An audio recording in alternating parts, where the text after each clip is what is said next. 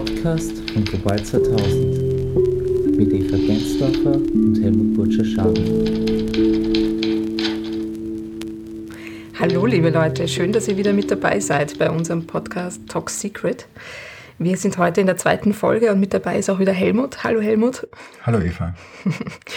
Wir beschäftigen uns heute speziell mit einem Thema, das wir letztes Mal schon ein bisschen angeteasert haben. Und zwar äh, sind wir mittendrin in einem recht spannenden Prozess zu einem EU-Gesetz zur Pestizidreduktion. Am 2. März wurde der Bericht veröffentlicht von Sarah Wiener zu diesem Gesetzesvorschlag. Was ist da eigentlich Ihre Aufgabe? Warum macht sie das? Wie kommt es dazu? Also der Gesetzgebungsprozess im Parlament sieht vor, dass der ursprüngliche Vorschlag, der Gesetzesvorschlag, den die Kommission einmal vorgelegt hat, von einem Berichterstatter, einer Berichterstatterin weiter bearbeitet wird. Das funktioniert so, dass der Vorschlag einem Ausschuss zugewiesen wird. Nachdem der Gesetzesvorschlag zur Pestizidreduktion das Ziel Gesundheit und Umweltschutz hat, kam es in den Ausschuss für, für Umwelt und Gesundheit. Und da ist die Sarah Wiener eines der Ausschussmitglieder. Und sie hat wahrscheinlich am schnellsten und lautesten aufgezeigt, wollte dieses Pfeil haben und wurde von den Grünen als Berichterstatterin nominiert. Dass die Grünen diesmal dran waren, das liegt einfach am, sozusagen an den Modalitäten. Das war, glaube ich, Zufall. Ja, und was sie gemacht hat, ist, sie hat in den letzten Monaten mit ihrem Team Artikel für Artikel des Gesetzesvorschlags durchgearbeitet und schaut, was von diesem Kommissionsvorschlag ist gut und was sollte man aus Ihrer Sicht verbessern. Und dieser verbesserte Bericht wurde gestern vorgestellt, mhm. also am 2. März. Genau, und was waren jetzt da die, die großen Vorschläge oder Verbesserungsvorschläge, die sie hat?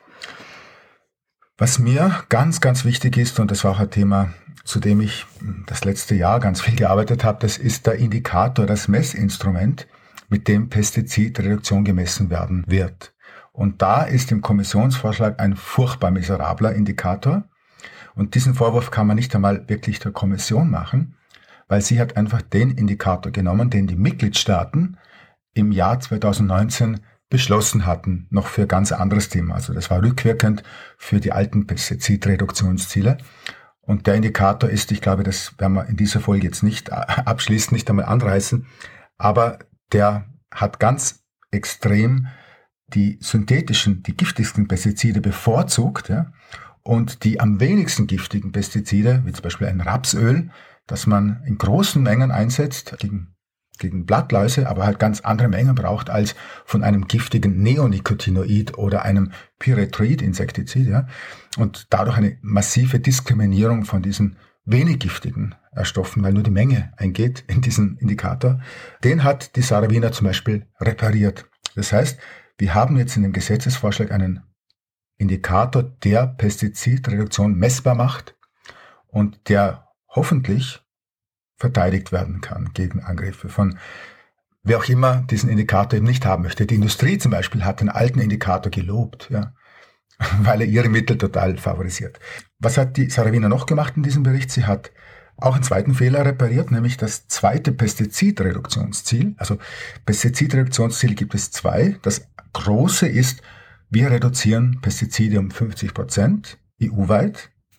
Und dann gibt es noch ein zweites, dass die besonders gefährlichen Pestizide, die sogenannten Substitutionskandidaten, die ohnehin vom Gesetz wegen ersetzt werden sollten durch weniger gefährliche, dass die eben ein eigenes Pestizidreduktionsziel bekommen, quantitativ. Die Kommission hat den Fehler gemacht, ihnen auch nur 50 Prozent Reduktion zu geben was ja Substitution ausschließt, wenn ich beide im gleichen Maß reduziere. Und da hat die Sarah Wiener 80 Prozent. Da gibt es noch einen weiteren umstrittenen Punkt in dem Kommissionsvorschlag, der meines Erachtens nachvollziehbar umstritten ist. Also das, das war mir gleich klar, dass das ähm, Widerstand erzeugen wird.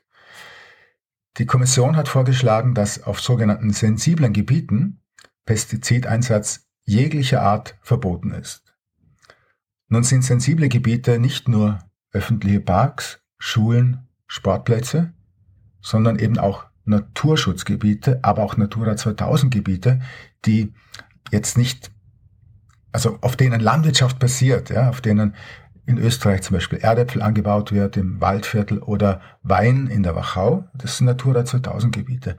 Wenn jetzt da überhaupt von heute auf morgen keine Pestizide mehr eingesetzt werden dürfen und nicht einmal die, die in der Biolandwirtschaft erlaubt sind, also zum Beispiel Schwefel äh, oder Kupfer, dann ist es tatsächlich schwer, dort die Produktion weiterzuhalten, weil da muss man dann gröber umstellen und auch neue pilzwiderstandsfähige Sorten etc. etc. pflanzen, aber das dauert. Ja. Das heißt, hier hat die Sarah Wiener in ihrem Vorschlag eingefügt, dass alles, was in der Biolandwirtschaft erlaubt ist und damit Landwirtschaft ermöglicht. Ja. Du kannst alles, was du konventionell produzierst, auch biologisch produzieren. Und dass diese Mittel auch dort möglich sind.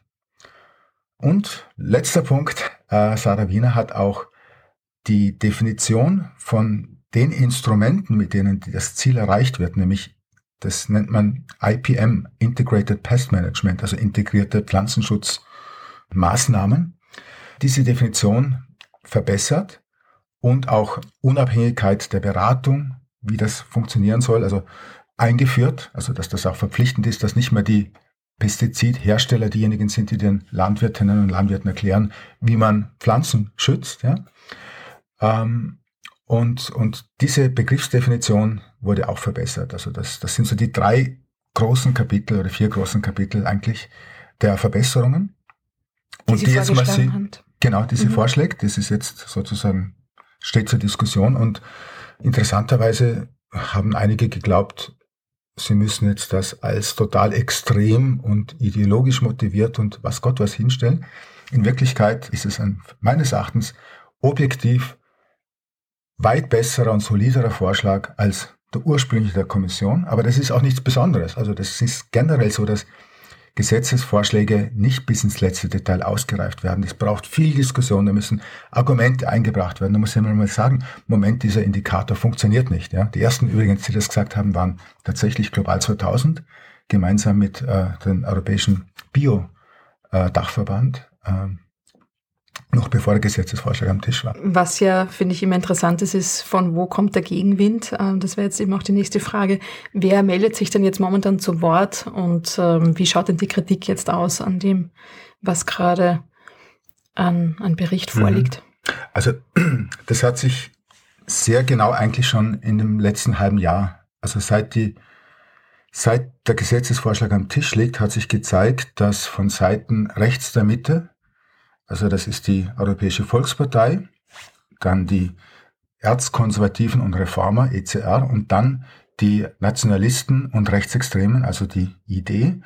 Diese Fraktionen haben von vornherein die Pestizidreduktion angegriffen. Das sind äh, Parteien, die generell eher, sage ich mal, wirtschaftsnahe sind. Unterstützung kam von Seiten der Grünen, wenig überraschend, aber auch von Seiten der sozialdemokratischen Fraktion, von Seiten der Linken und die Renew, also die Liberalen, wo ganz groß die, die äh, Macron-Fraktion von Frankreich dabei ist, aber auch die FDP und so, die sind äh, ein bisschen gespalten. Und die Präsentation des Berichts, der einige Schwächen, die im ursprünglichen Kommissionsvorschlag enthalten sind, äh, aus meiner Sicht Schwächen, aber auch ganz, also auch die Gegner des Vorschlags haben da Schwächen entdeckt. Ja. Ich glaube, dass die zum Großteil verbessert worden sind. Und dann gab es eben eine parlamentarische Diskussion in diesem Ausschuss und hat man gesehen, dass der Schattenberichterstatter der Europäischen Volkspartei, der auch ein Österreicher ist, das ist der Alexander Bernhuber äh, von der ÖVP, der hat diesen Bericht äh, massiv angegriffen, hat gesagt, eigentlich will seine Fraktion, dass die Kommission den Bericht zurückzieht. Äh, er hält ihn nicht für, für ähm, brauchbar. Gleichzeitig aber gesagt, wir sehen natürlich die Notwendigkeit, gefährliche Pestizide zu reduzieren, aber dann auch wieder die, der Sarah Wiener unterstellt, dass sie emotional und, und, und nicht faktenbasiert argumentiert. Also es war, war eine ganz komische Mischung von, von Argumenten.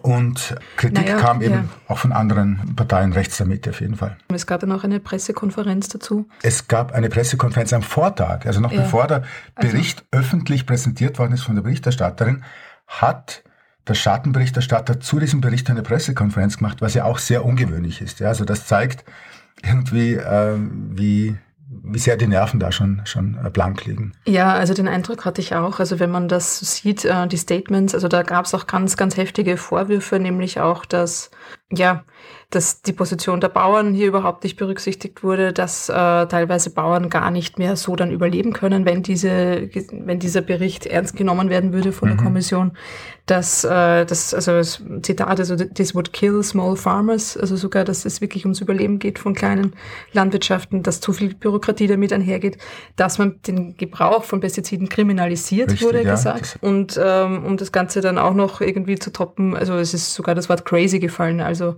dass das äh, eigentlich eine Verrückte ja. mhm. ist, die da jetzt mhm. eigentlich berichtet, was ja, finde ich, schon ein sehr untergriffiger Vorwurf ist. Aber ja, also er steht jetzt mal da im Raum. Was insofern auch spannend ist, als dass ja dieser Bericht nichts anderes als was schon geltende Gesetzeslage ist, tatsächlich zur Umsetzung bringen möchte. Ja? Etwas, was die Mitgliedstaaten bisher hätten machen sollen, aber nicht gemacht haben, weil sie geltendes Recht nicht angewendet, nicht implementiert haben soll jetzt Gesetz werden und da sagen die Leute auf einmal, das ist crazy, das ist verrückt, das ist eine Kriminalisierung von unseren lieben Pestiziden. Also ja, das finde ich ein bisschen crazy, ehrlich gesagt. Es ist ja auch so, dass die Argumente, die da geritten werden, schon seit einem halben Jahr, dass die einem Faktencheck nicht wirklich standhalten. Also das Hauptargument der Kritiker des Gesetzesvorschlags ist Ernährungssicherheit. Wenn wir diese Pestizide verbieten, dann haben wir Probleme mit Ernährungssicherheit. Und das ist so weit hergeholt. Ja. Ursprünglich ja, war sozusagen der Aufhänger für dieses Argument der Ernährungssicherheit. Äh, ja, eigentlich wollen wir schon machen, aber jetzt haben wir die Pandemie, jetzt haben wir unsere Corona-Pandemie und äh, möglicherweise Wirtschaftskrise und so. Also machen wir es ein anderes Mal, verschieben wir es. Das kam aus der Europäischen Volkspartei schon im Jahr 2020. Dann ist das 2021 weiter wiederholt worden. 2022 wurde das dann geändert auf, jetzt haben wir den Krieg in der Ukraine, also verschieben wir das ganze Gesetzespaket. Ja? Und das ist das Argument, das derzeit geritten wird. Und das in einer Situation, wo wir in Europa weniger als ein Viertel der Getreideernte tatsächlich in die Ernährung der Europäerinnen und Europäer geben. Der Rest geht in den Futtertrog, also Massentierhaltung, beziehungsweise in den Tank, also Ethanolbeimischung etc. und in die Industrie. Beziehungsweise werden darüber hinaus noch 30 Prozent von den Lebensmitteln, die wir erzeugen, Opfer von Lebensmittelverschwendung. Und das sind aber Sachen, die man ändern kann. Also wir haben sehr viel Potenzial, umweltfreundlicher zu produzieren in einer Art und Weise, die uns nicht nur heute die Produktion ermöglichen, weil klar, jetzt heute kann ich noch mit Pestiziden Spitzenerträge rausholen, aber das wird in 50 Jahren nicht mehr möglich sein, wenn wir so weitermachen, wie wir es jetzt tun. Und das sagen alle Wissenschaftler. Dazu hätte ich eigentlich jetzt auch eine umgekehrte Frage. Warum glaubst du, hat man jetzt eigentlich diesen großen Wurf gemacht auf EU-Ebene? Es hat ja auch was Gutes. Der, der New Green Deal, ähm, die Erkenntnis, dass wir eine Biodiversitätskrise haben und so weiter und, und man auch Maßnahmen setzt, ist ja was, was Gutes aus unserer Sicht. Warum ist das jetzt passiert? Oder vor, äh, vor zwei Jahren war das, glaube ich, ist der Ja, genau. Oder, ne? 2020 kam äh, der European Green Deal. mhm. ähm, also Ende 2019, 2020 wurde angekündigt von der neuen Kommission von der Leyen, hat es verkündet als ihr Flaggschiff-Projekt. Und tatsächlich weiß ich von einigen Leuten aus der Kommission, war der Glaube daran, an die Notwendigkeit und auch die Begeisterung, diesen Weg zu gehen, ja, um das Ruder nochmal rumzureißen. Ja äh, glaube ich, in der Kommission groß, weil dieser Erkenntnisprozess stattgefunden hat. Und ich glaube, der hat viele Mütter und Väter. Wenn man die österreichischen Rübenbauern fragt, wir werden derzeit mit Presseaussendungen äh, von, von, von dem Verein der österreichischen Rübenproduzenten, die eben auch kein Glück, äh, nicht, nicht glücklich sind mit Pestizidreduktion, die Angst haben, dass sie verbotene Pestizide, die sie über Ausnahmezulassungen zugelassen haben, verlieren die sagen, die Kommission lässt sich von NGOs unter Druck setzen und deswegen macht es. Ja. Ich kann jetzt hier aufklären, nein, wir haben diese Mittel nicht, wir haben nicht diese Macht. Ja. Ich wüsste nicht, wie ich die Kommission unter Druck setzen kann. Das Einzige, was wir NGOs tun können, ist, wir können Argumente liefern. Und wir haben das einerseits gemacht über unsere europäische Bürgerinitiative Bienen und Bauern retten, wo wir ja nicht nur die Forderung einmal zur Diskussion gestellt haben, Pestizidreduktion um 80 Prozent bis 2030 und Ausstieg aus, dem, aus der Verwendung von synthetischen Pestiziden bis 2035. Das war die, waren zentrale Forderungen, plus die Unterstützung der Landwirtinnen und Landwirte bei der Erreichung dieser Ziele. Und, und damit sind wir sozusagen zu den Menschen in Europa gegangen und haben über eine Million Unterstützungserklärungen bekommen und deswegen musste die Kommission sich mit unseren Forderungen und Fragen auseinandersetzen. Äh, aber wir haben ja mehr geliefert als das. Wir haben sehr genau ein Argumentarium geliefert, warum das wichtig ist. Ich glaube, dass das die Kommission möglicherweise auch bestärkt hat in ihren Plänen, die sie aber vorher schon hatte, aufgrund der UN-Berichte, die so eindeutig waren, jetzt im Jahr 2019. Das hat im Februar schon begonnen mit diesem FAO-Bericht, dann kam einer vom äh, Weltbiodiversitätsrat im Mai und im August noch einer vom Weltklimarat. Also das war so richtig, man hat sich kaum mehr erholt davon. Und, und, und ein Bericht war alarmierender als der andere. Und es waren keine NGOs, die alarmiert haben, sondern die UN-Gremien äh, mit den besten Wissenschaftlern zu, zu den Fächern. Und ich glaube, dass das hauptsächlich dazu geführt hat, dass die Kommission jetzt gesagt hat, wir müssen was tun, wir haben eine Verantwortung, während die Politiker in den Mitgliedstaaten einfach hinterherhinken und, und ja, verdrängen. Ich glaube, das ist wirklich Scheuklappen glauben, es geht noch weiter, wir, wir machen weiter wie bisher. Äh, nur es geht nicht mehr. Es geht sich hinten und vorne nicht mehr aus. Und deswegen ist es eben so wichtig, dass wir jetzt äh, erfolgreich noch Überzeugungsarbeit leisten, um auch diese Politiker, die noch für Argumente zugänglich sind im Europaparlament und auch in den Regierungen der Mitgliedstaaten im Rat, zu überzeugen, dass sie diesen Weg gehen. Im Moment, glaube ich, haben wir, ist es knapp. Also ich glaube, im Rat ist eine Mehrheit sehr skeptisch diesen Plänen gegenüber. Im Parlament ist es, ja, glaube ich noch, dass es eine Mehrheit gibt, die für Pestizidreduktion ist, also die, die diesen Weg bereit ist zu gehen. Aber da müssen, glaube ich, wir NGOs und ich denke auch die Medien sollten da viel mehr darüber berichten, weil es geht, es geht wirklich um, um die Grundlagen unserer, unserer Zukunft. Kannst du uns einen kleinen Ausblick geben auf die kommende Folge? Ich glaube, drei Tage vor dem darauffolgenden Ausstrahlungstermin von unserem Podcast. Am 16. Am 16. März, März genau, mhm. findet im äh, Europaparlament in Straßburg eine Plenarsitzung statt. Also über 500, also alle, die, die im Europaparlament als Abgeordnete von den 27 Mitgliedstaaten sitzen, werden dort über unsere europäische Bürgerinitiative Safe Bees and Farmers diskutieren. Und das wird eine Gelegenheit sein, und ich glaube, dass natürlich dort auch sehr viel über den laufenden Gesetzesprozess Pestizidreduktion diskutiert wird. Es werden die gleichen alten Argumente kommen, Ernährungssicherheit äh, gefährdet, weil man Pestizide reduziert. Ähm, es fehlen uns Daten darüber, was alles passiert, wenn man das tut und so. Und wir haben keine Alternativen. Äh, und das ist einfach faktisch nicht wahr. Und deswegen kann ich mir vorstellen, dass wir wenn wir es schaffen, ressourcenmäßig bis zu dieser nächsten Plenarsitzung einen Faktencheck machen, wo wir diese und andere irreführenden oder falschen Darstellungen unterschiedlicher Parlamentarier aus unterschiedlichen Fraktionen uns anschauen und eben auch einen Faktencheck unterziehen. Und dass wir das möglicherweise als in Form eines Briefes an jeden einzelnen Parlamentarier, Parlamentarierin im Vorfeld schicken. Ja, liebe Leute, wir bleiben dran. Wir melden uns in zwei Wochen wieder. Schön, dass ihr dabei wart. Wenn ihr uns weiterhin unterstützen möchtet, dann sehr gerne. Ihr könnt das machen unter www.global2000.at slash spenden.